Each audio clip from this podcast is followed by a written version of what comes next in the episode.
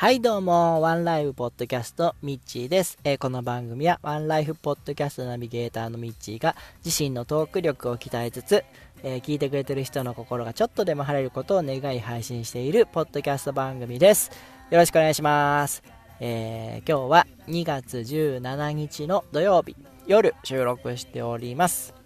はい、えー、そうですね。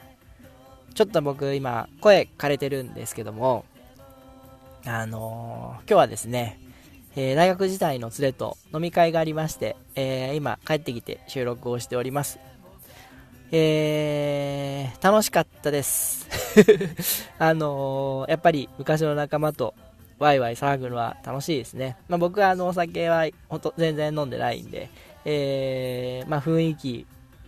を一緒に味わってくる感じなんですけども、まあ、その大学の集まりっていうのは僕が中心で集めたメンバーなんで、えー、本当に気の置けない仲間っていうか、本当に気心知れたメンバーで、めちゃめちゃ楽しく、えー、飲み食いしてきました。はい。えー、まあそうですね、そのメンバーの中にはですね、えー、ワンライフポッドキャストの方でゲストにも来ていただきました中村大輔君、あの僕の幼馴染の子なんですけども、とか、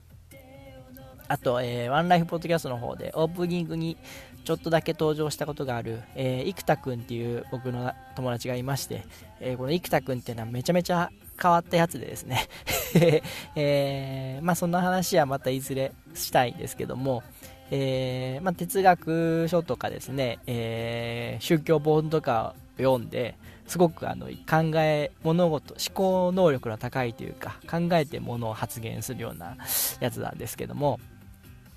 そいつがですね、え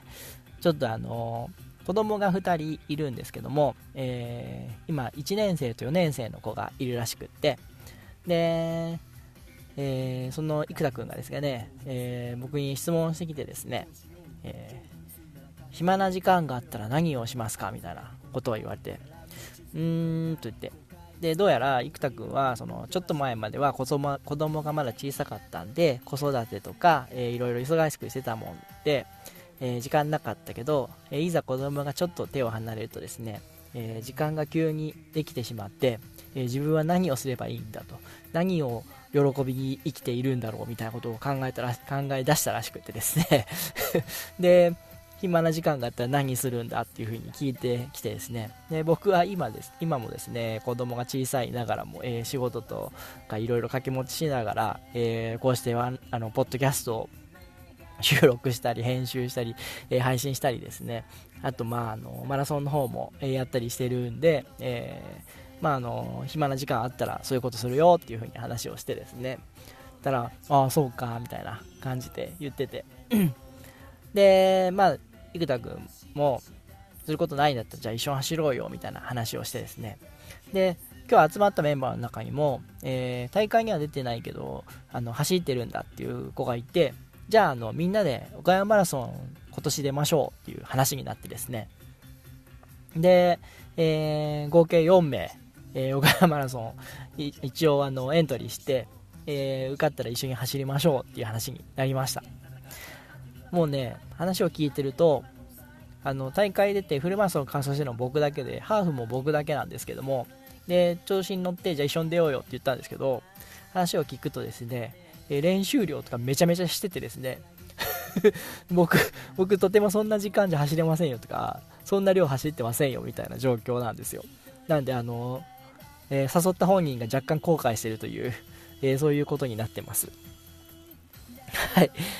あで、まあ、今年は岡山マラソン、一応あのエントリーするつもりなんで、えー、まあ、走れるんだったら、頑張って練習して走ろうかなというふうに思います。はい。えー、まあ、皆さんもあのぜひ、あの古い給油とか、えー、友達とか連絡して、楽しくおしゃべりしてみると、気が晴れるんじゃないかなというふうにちょっと思いました。はい。えー、あ、そうそう。今日、今日はですね、えー、すごいですよね。すごかったですね。ピョンチャンオリンピックフィギュアスケート、えー、羽生結弦選手、金メダル2連覇、おめでとうございます。そして、えー、宇野昌磨選手、銀メダル、すごい。もうあのー、実はワンライフポッドキャストの方で、えー、羽生は難しいんじゃないかと。で宇野くんもまだまだまだそこまでじゃないんじゃないかという話を、え、してたんですけども、もう本当その、その収録を全部ですね、消去してですね、皆さんに平謝りしたいなというふうに思ってます。はい。もう今日は、えー、実は仕事中だったんですけども、ちょっと抜けてですね、えー、羽生くんの演技と宇野くんの演技を見てました。もう、すごかったね。羽生くんは、あのー、1回、2回ジャンプでちょっと危なかったシーンもあったんですけども、なんとか、えー、逃げ切り、逃げ切ったというか、まあでもフリーもあのフェルナンデス選手よりは良かったんで、えー、まあ、貫禄の金メダルですよね。そしてあの宇野くんもなんかあの終わった後にですね解説の方がですねよくぞやりきったって言ったんですよそれ聞いててなんかあの僕の勝手な思いなんですけどもやっぱ羽生くんが怪我していない間ずっとなんか日本のナンバーワン選手として、えー、注目されて、えー頑張って耐えてそのプレッシャーにも打ち勝ってここまで来たんだなっていうのを勝手に思ってですねなんかめちゃめちゃその言葉に感動しましてでやっぱやりきった後のあの表情笑顔っていうのがもうすごいなんかグッときましたね。でそれでようやくそのフェルナンデス選手を、えー、超えて2位になって、えー、まあ、1位には届かなかったんですけどもそのそれを迎えた1位になった時の羽生君もなんかあの怪我で自分も多分不安だったんだけど不安にさせこの国民を不安にさせないようにっていうことでなんか強気な発言とかもされてたと思うしなんかそういうのを全部ひっくるめて、えー、感動して涙を流してこう感謝をカメラに向かってむあの謝罪なていうんですか頭を下げてたシーンもすごいあの感動しました。なんでもうあのこの金銀っていうのは最高の結果だったんじゃないかなというふうに思いますはいえー、これで日本選手予約金メダル獲得ですよね。今日実はでも、えー、今まだ戻って見てないんであれなんですけども、ジャンプのラージヒル、葛西選手があるんで、えー、それにも期待してます。まあ、あの、これ配信するのは明日なんで、その結果が分かってるんですけど、金取れてたらいいですね。はい。じゃあ、そんな感じで、えー、今日はこの辺にしたいと思います。えー、皆さんも本日も素敵な一日をお過ごしください。あたし天気になーれ。大事な友に預